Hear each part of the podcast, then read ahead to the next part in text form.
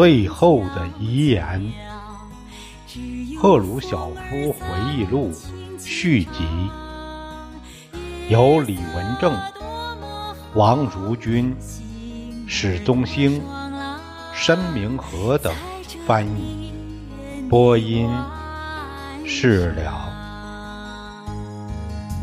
小河静静流，微微翻波，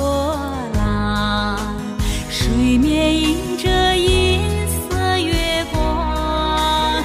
一阵清风，一阵歌声，多么幽静的晚上。关于怎么办的问题，我们在领导层中进行了冗长而又艰苦的讨论。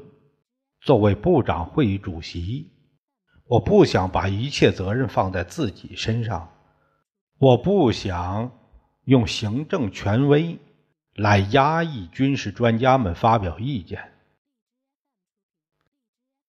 那时还是总参谋长的索科洛夫斯基元帅告诉我，他的同事们一致同意把舰只报废，包括那些尚未造好的舰只。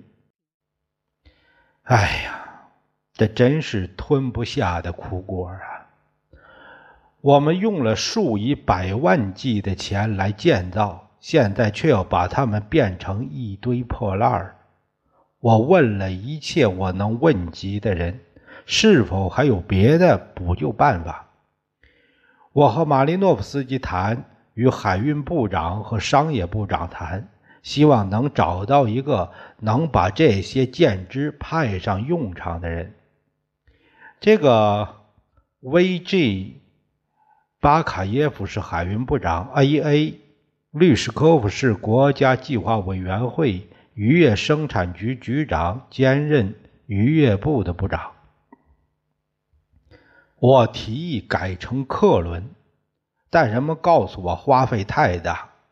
我建议改成渔船，又得到同样的回答。我甚至提议改成浮动旅馆，但也同样，人们说也不经济。最后我绝望了，只好听任毁掉这些我们现在称之为盒子的东西。国防部制定了一项计划，获得政府批准，我们融化了巡洋舰。从中提炼宝贵的金属合金，用以建造其他船只。我们海军中有一些人难以接受全部取消巡洋舰，所以我们做了一些让步。我们从一些水面舰只上拆下常规大炮，装上导弹发射器。后来证明。这类舰效能低下，我们开始出售驱逐舰、国防快艇和其他海面舰只。我们卖给印度尼西亚一艘，作为岛屿国家，印度尼西亚需要一支良好的水面海军。作为另一种让步，我建议或许我们应该保留几艘高级现代化巡洋舰。用以访问外国港口。马利诺夫斯基同志、格尔什科夫同志和我飞往北方，去白海考察第一艘新巡洋舰试航。我记得那一天天气宜人，我们站在甲板上，情绪很高，甚至是轻松愉快。军舰航行的很快，很灵活，配备有。很新式的武器，我们的海军专家们一致同意，由于装甲妨碍巡航速度和灵活性，又没有抵御现代炮弹的性能，所以新式巡洋舰上根本不需要装甲。反正是有一的意思是，说反正是也顶不住。我问格尔什科夫同志。你认为我们海军得到这艘新巡洋舰如何？他说：“好极了。如果我们的敌人也有这样的军舰，我们的海军同他遭遇会怎么样呢？你能用他应有的武器对付这样的巡洋舰吗？他回答说：“毫无疑问，用我们的空对地导弹或用潜艇，我们很快就会把它沉入海底。如果他已穿过我们海上防御线，我们可以用鱼雷快艇或海岸武器。”来击毁他。我说好吧，如果我们需要他们，我们需要多少就可以建造多少。不过这需要时间，这不会像从口袋里捡荞麦粒儿那么轻而易举。据我回忆，我们决定造四艘巡洋舰，一艘给波罗的海，一艘给远东，第四艘我忘记给什么地方了。他们仅仅是很好的展览品，造价昂贵的展览品。在第一艘造好和第二艘就要造完的时候，我们领导层就是否继续建造的问题交换意见，决定继续建造，以此作为对青睐于这种舰只的军方的让步。我的海军指挥员们认为。巡洋舰很漂亮，喜欢向外国人炫耀。军官往往喜欢他指挥的年轻水兵们以热烈的欢呼迎接他，这往往给人以强烈的印象。一艘潜艇很难产生这种印象，艇上人数不多，而其本身看起来像一只。漂浮的雪茄烟，但今天潜艇依然是最重要的海军装备。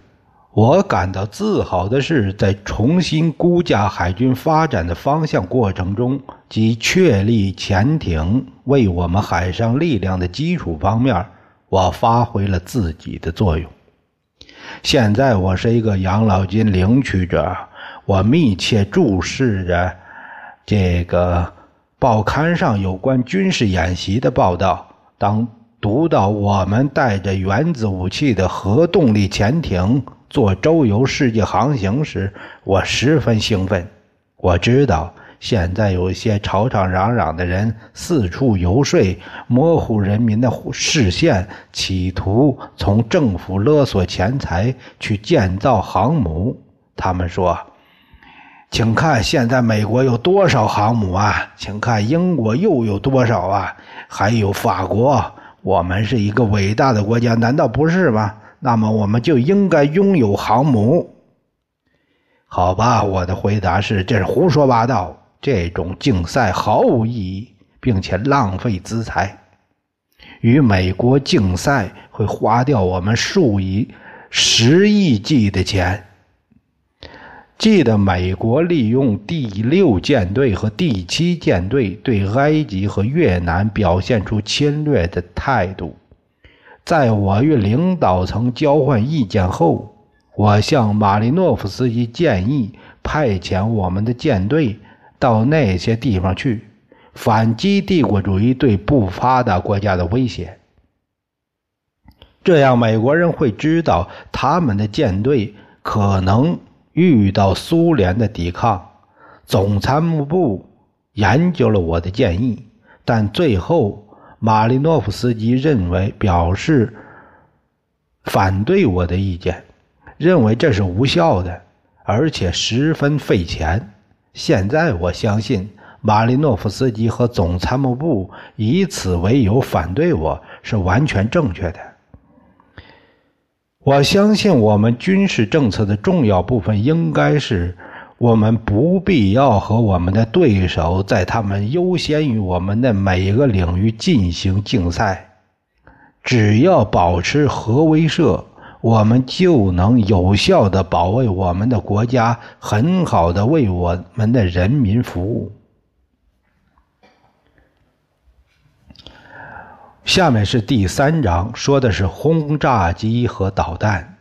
第一节说的是图波列夫与空军力量。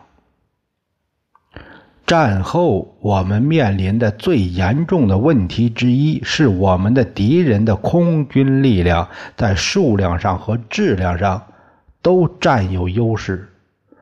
我们被美国空军基地包围着，我们的国家简直是从挪威、德国、意大利、南朝鲜和日本机场起飞的美国轰炸机的大靶场。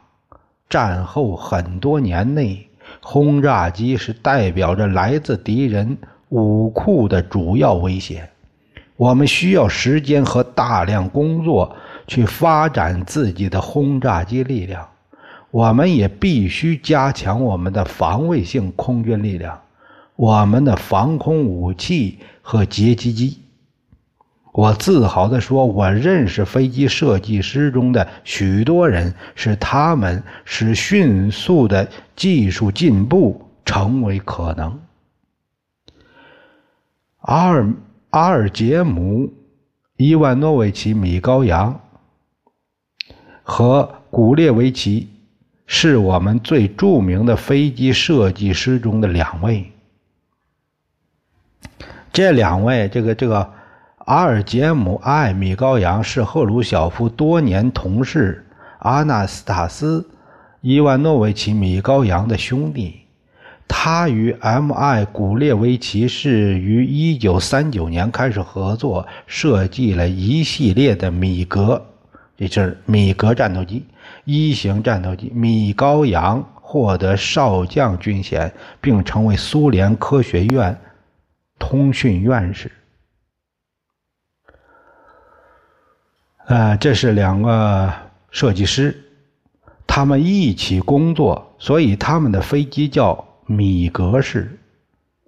他们研制了米格幺五，在当时被认为是世界上最好的喷气式战斗机，比美国的任何飞机都要好。但是，我们的优势并没有保持多长。在朝鲜战争期间，美国开始生产一种比米格幺五先进的喷气战斗机。很快，美国就获得了朝鲜的制空权。这里边所说的美国喷气战斗机是 F 八六配刀式。那伊柳新。因他在第二次世界大战期间设计了战斗轰炸机而闻名。那这个谁呢？S.V. 伊柳新原来是一名飞机库工人，后来成为陆军的机械师。五十年代，他设计了许多用于教练的滑翔机和远程飞机。他设计的一架。重要飞机是一九三九年研制的伊尔幺二俯冲式轰炸机，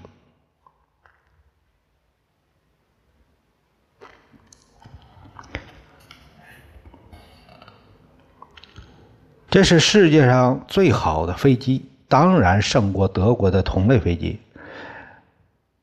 伊柳新使我们在空中。扼住了敌人的脖子，可是他的飞机因为装甲过重，战后不久被淘汰了。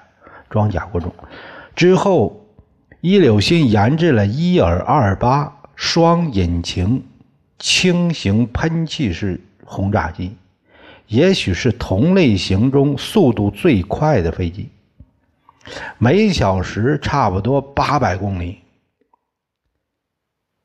但这是战术轰炸机，不是战略性的，因此它不代表反击美国威胁的决定性手段。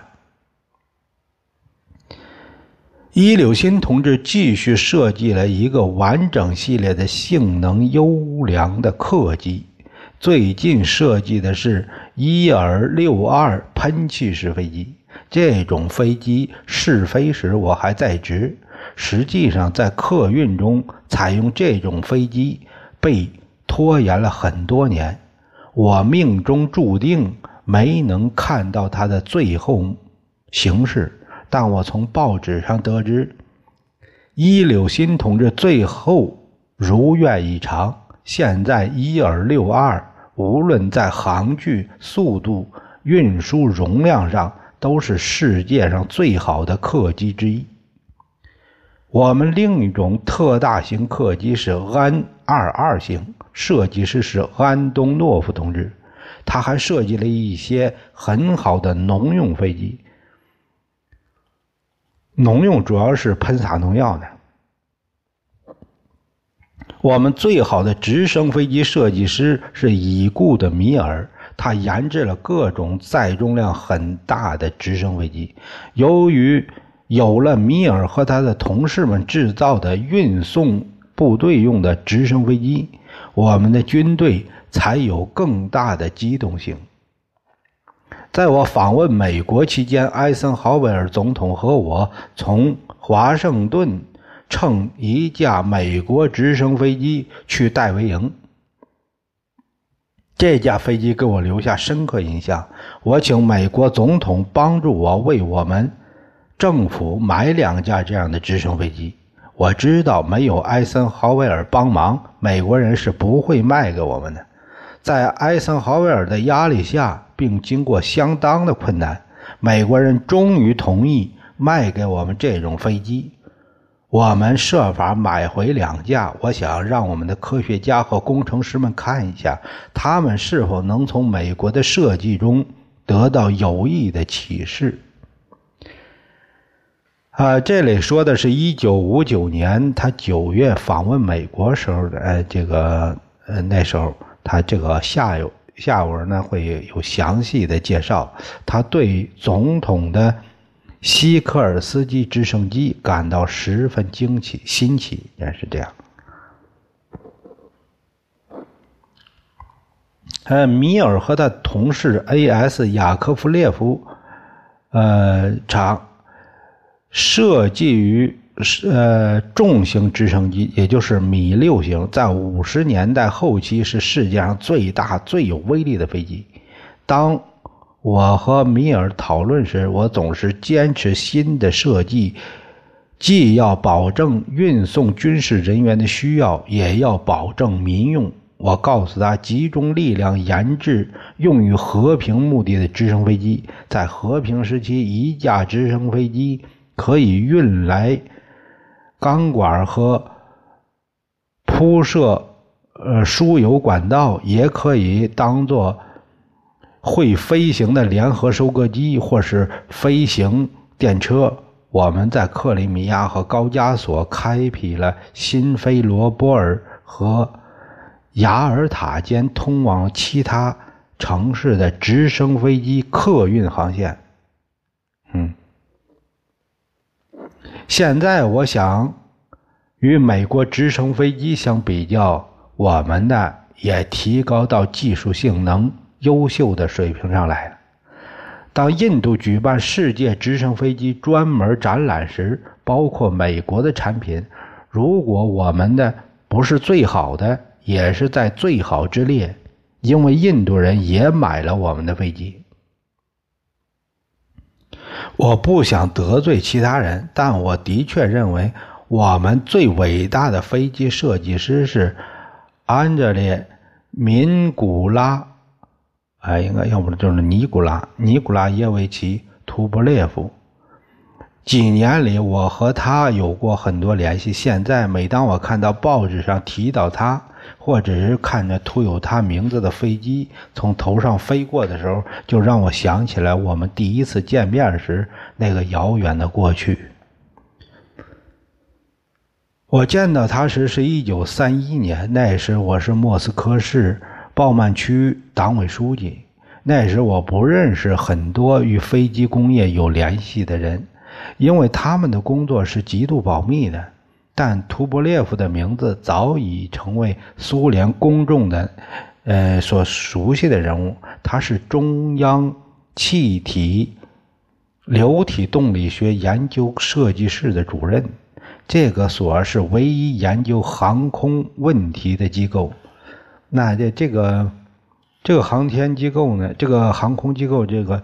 图波列夫是研制全金属飞机的第一个苏联飞机设计师，他负责设计了一百多种飞机，革命后，他帮助组建了中央气体流体动力学研究所。之后多年，他都担任该所设计室的主任职务。就是，甚至在那个时候，图波列夫已经享有不会坠毁的飞机设计师的盛名，即或坠毁也不是因为他的过失造成的。后来，当我担任莫斯科党委书记时，图波列夫研制了以伟大作家阿列克塞·马克西莫维奇·高尔基名字命名的马克西姆·高尔基号飞机。它的载客能力在五十人以上，成为世界上最大的民用飞机。当然，它可以很容易被改制成轰炸机或军事运输机。尽管当时人们还没有听说过军事运输机，马克西姆高尔基号的确是属于未来的飞机。报纸上对它做了广泛的报道。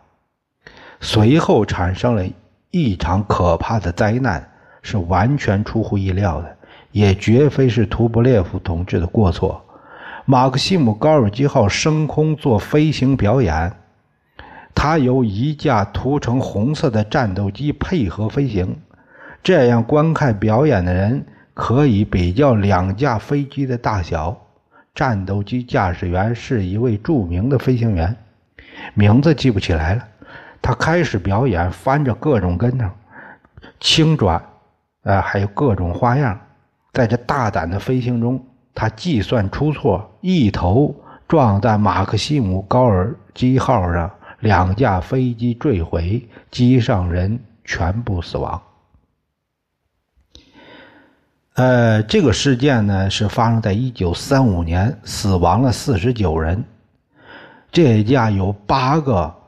发动机的巨型的马克西姆高尔基号自重的四十吨，机上装有无线电台、印刷机、摄影室、电影放映机、扩音器和照明设备。原计划把它建成空中宣传站。特技飞行员恩·布拉金应对这次空难事件负责。那也没办法，他也死了。我还清清楚楚的记得那一天，那我是在我的别墅里听到马克西姆高尔基号坠毁的消息。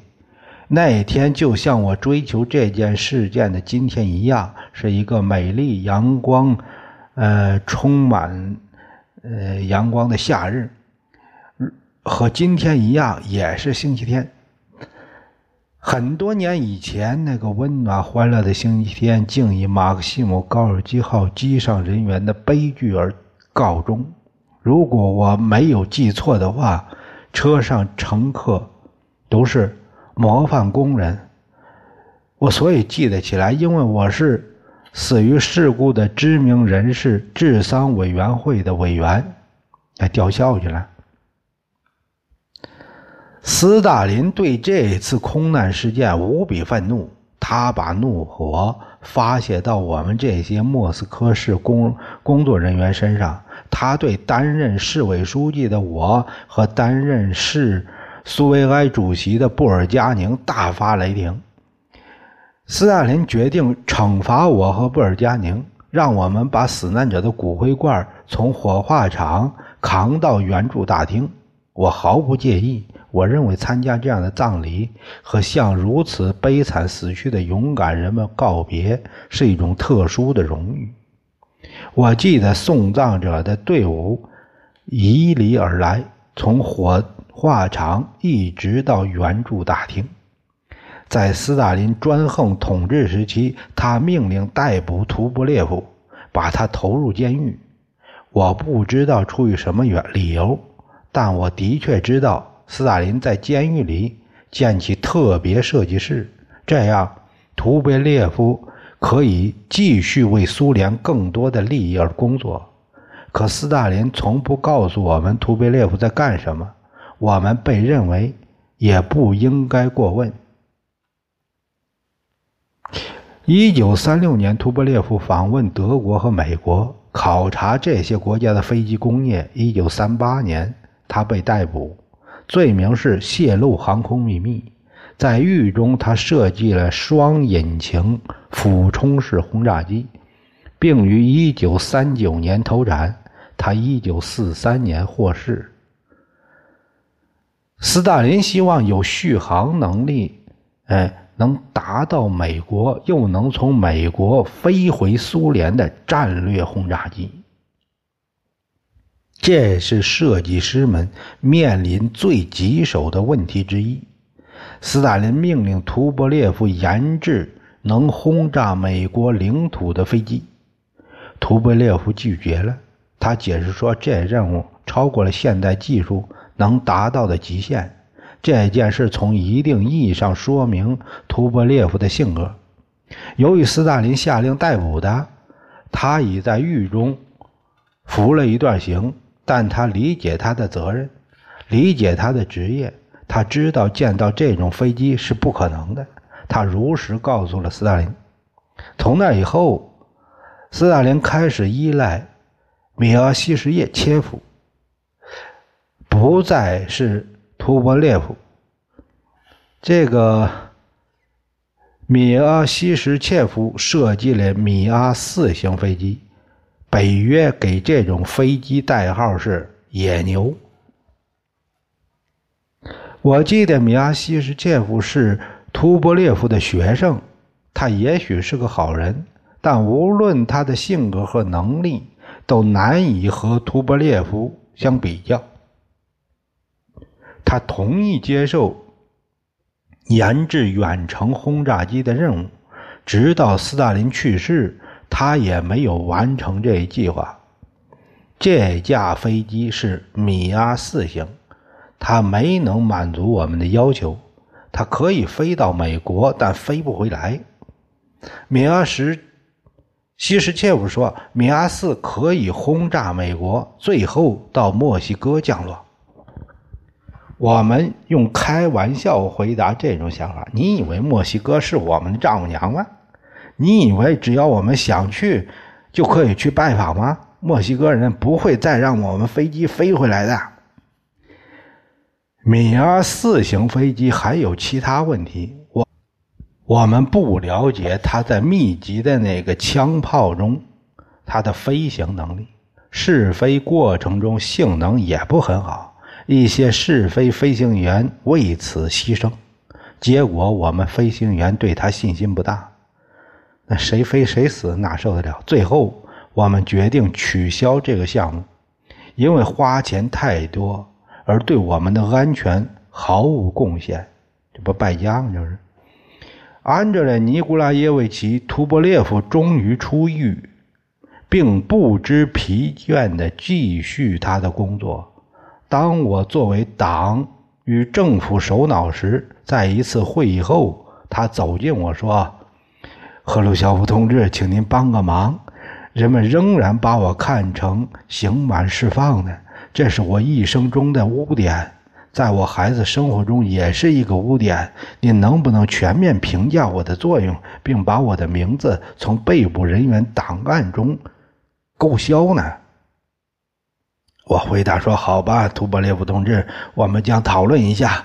我想我们能够下命令把有关档案销毁，这样你就不必在调查表上填明你曾被捕和服过刑了。”他谢过了我，我们就分手了。